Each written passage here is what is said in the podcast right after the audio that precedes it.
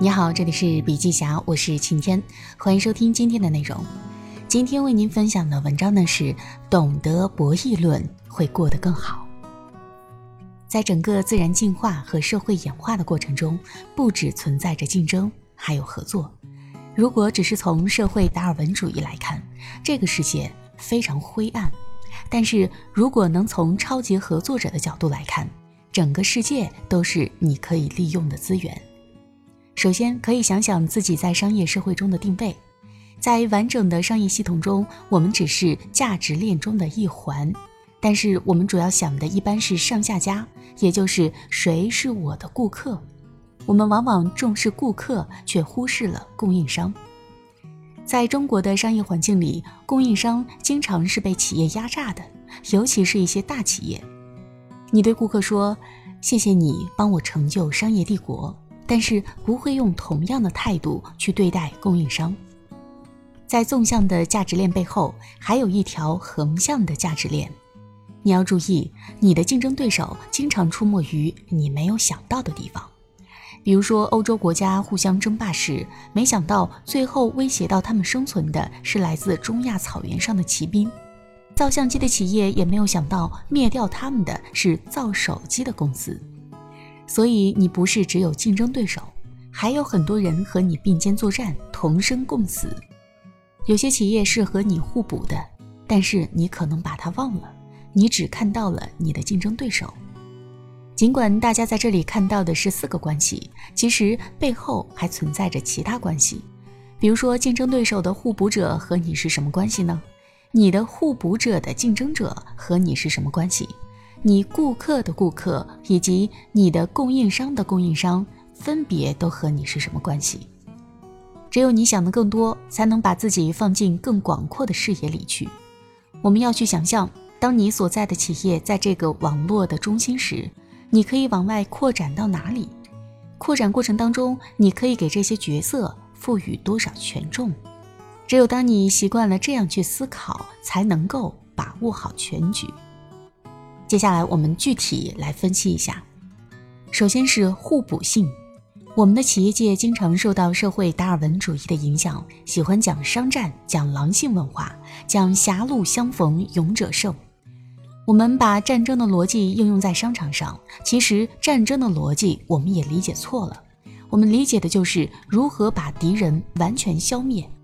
其实中国兵法讲的是不战而屈人之兵。孙子兵法认为，围城也要留到口子，把对手惹毛了，他可能会破釜沉舟。美国的投资家伯纳德·巴鲁克经历过1929年股灾和其他的经济危机，但是没有赔钱。他有一句名言是这样说的：“不要以熄灭别家的灯光为代价，把自己的光放得更明亮。”我们要学会和别人共生共存，要通过互补把自己的产业做好。和你互补的行业越多，你的发展就越稳健。以汽车行业为例，它是所有制造业中占比最大、集合程度最高的行业。汽车行业除了制造汽车，还要干修路的活儿。美国的福特、通用对修路都非常上心，他们推动修路立法，自己掏钱帮美国地方政府修路。只有路修好了，车才可以卖得好。当顾客买车时没有办法一次付清，就出现了汽车贷款公司。很长一段时间，福特汽车的贷款公司赚的比制造厂都要多。如果不想贷款买车，也可以去租车。汽车的租赁使得汽车市场的范围再次扩大。有了租车公司，大家开车出去玩就更方便了，对汽车的需求量也就更大了。所以你会看到，互补者越多，你的市场越大。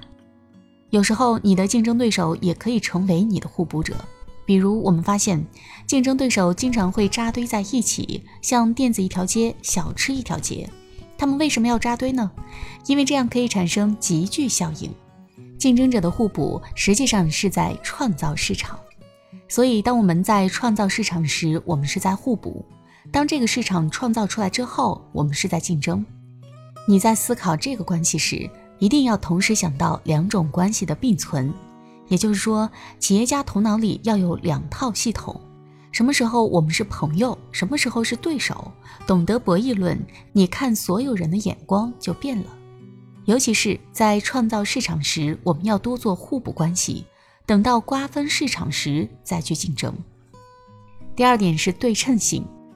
现在的企业家都很警觉，因为竞争对手可能来自其他行业，所以在看价值链时，大家一定要注意价值链的对称性。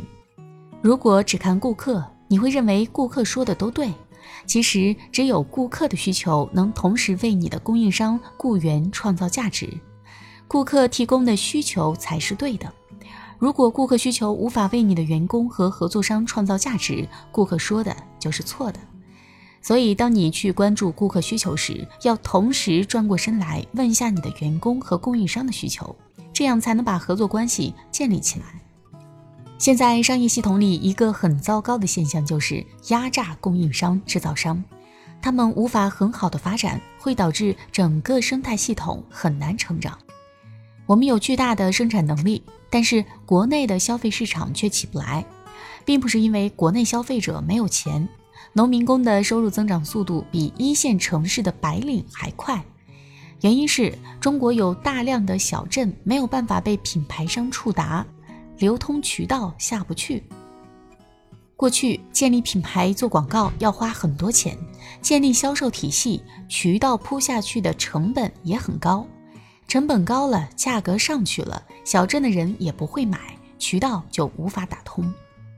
现在我们掌握了流通渠道，无论是线下的商超，还是到线上的电商和平台商，都有流通渠道，就拼命压榨供应商。其实商品竞争有多个维度，品质、品味、气质等等，但是现在的商业模式下只剩下了一个维度，那就是成本。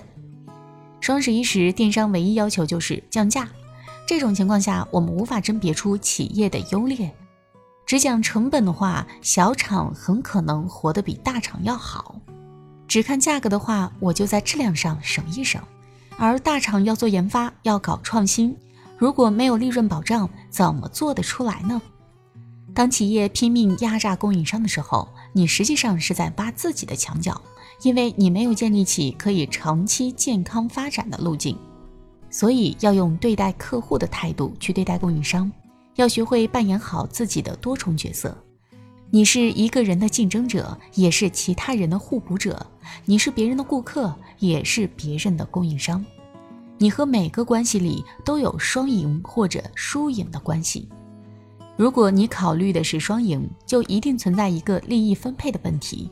利益分配不好，一开始觉得没关系，可是长期如此，就会损害互补的关系。而如果你考虑的是输赢关系，就会放弃很多可以创造出更大利益的机会。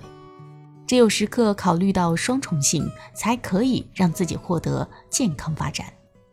好了，今天的内容分享就到这里，感谢收听，我们明天见。